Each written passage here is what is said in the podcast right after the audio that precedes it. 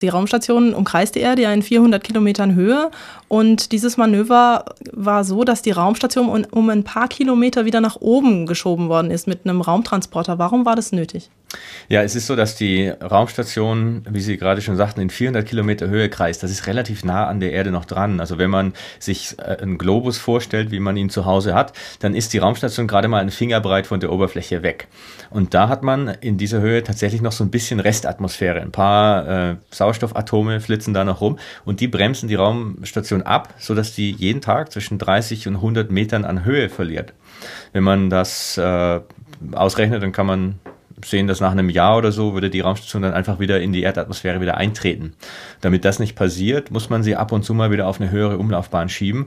Und das macht man dann entweder mit den äh, Düsen der Raumstation selbst oder äh, mit einem Vehikel, das dran angedockt ist, wie zu meiner Zeit eben der europäische Raumtransporter ATV, der äh, dort angedockt war und der gibt einem dann so ein bisschen wieder ein paar Kilometer Höhe. Also ist ein Routine, ähm, sozusagen ein Routinemanöver und dann nutzt man auch Geräte, die schon da sind. Also das, der Transporter war schon dran und dann werden da nochmal die Düsen, äh, die Raketen irgendwie angeschaltet. Ja, ganz genau. Man versucht die Ressourcen der Raumstation zu schonen. Also die Raumstation selbst hat hinten auch ein paar Düsen dran, die können das. Aber äh, ja, wenn man ein Vehikel dran hat, äh, das sozusagen äh, so als Bulldozer in der hochschieben kann, dann äh, verwendet man das.